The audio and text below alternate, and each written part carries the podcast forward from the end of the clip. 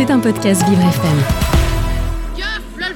Harry et Zinni à verre de bois vivaient dans un quartier charmant, dans une charmante maison. Mais ce n'étaient pas vraiment des gens charmants.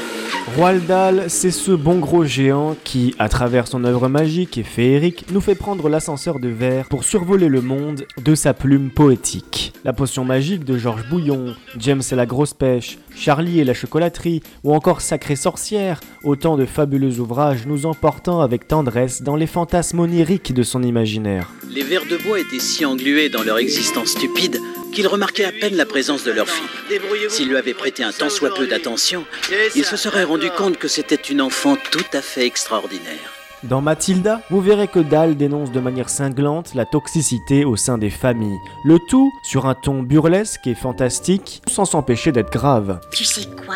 Il y a des jours où je me dis qu'il lui manque une case à cette gosse. Il lui en manque plus d'une. Avant même d'avoir 5 ans, Mathilda sait lire et écrire, elle connaît tout Dickens, tout Hemingway et a dévoré Kipling ainsi que Steinbeck. Mais ses parents, tous deux abrutis par la télévision, sont loin d'éprouver de la fierté pour leur petit prodige. C'est quoi ce torchon que tu lis Arrête, ce n'est pas un torchon, c'est très joli. Ça s'appelle Moby Dick et c'est de Herman Melville. Moby quoi?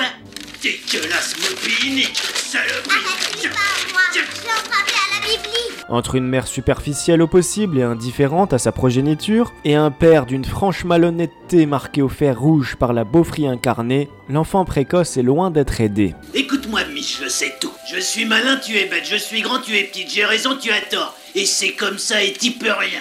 Faisant l'objet de leur continuelle brimade et moquerie, notre petite héroïne a de quoi faire pour se rebeller contre l'injustice quotidienne qu'on lui fait subir. Haute comme trois pommes, Mathilda fera justice elle-même et se vengera avec des facéties d'enfants, des offenses et des sévices causés à son encontre. Mathilda avait déjà compris qu'elle était quelque peu différente de sa famille.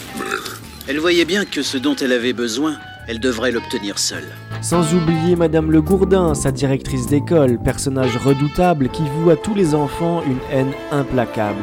Le marteau, c'est sa spécialité. Ça lui prend souvent de lancer les enfants. C'est mieux que d'être enfermé dans les touffoirs. Les touffoirs Oui, Heureusement, Mathilda va trouver en sa jeune institutrice, Mademoiselle Candy, une interlocutrice à sa mesure, attentionnée, compréhensive et à l'écoute de ses problèmes. J'ai la plus merveilleuse des institutrices. Mais c'est surtout la première à s'intéresser aux dons de la petite fille, dons à la fois naturels et surnaturels. Et je suis sûre que vous n'êtes pas sans savoir que Mathilda est supérieurement intelligente. Ouais, c'est ça. Michael, file-moi une bière. En maths, elle, elle est extrêmement douée. Elle lit des ouvrages que je n'ai étudiés qu'en deuxième année de faculté. Sous la plume tendre de Roald Dahl, les événements vont se précipiter, aussi étranges et terribles qu'il la rend. Ce roman illustre très bien les talents de conteur de cet écrivain gallois, étiqueté un peu trop facilement au rayon jeunesse, car lorsqu'on y regarde de plus près, les critiques sont très pertinentes. Je croyais que les grandes personnes n'avaient peur de rien. Bien au contraire, les grandes personnes ont aussi peur que les enfants. Ici, nous retrouvons bien sûr le grand duel entre la télévision et le livre. Un bouquin?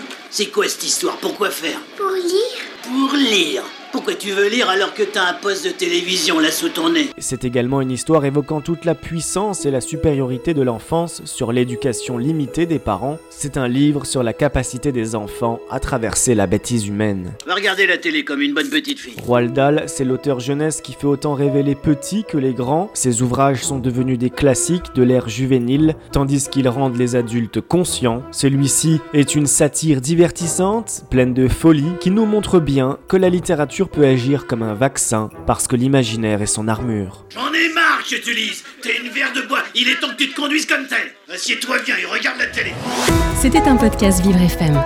Si vous avez apprécié ce programme, n'hésitez pas à vous abonner.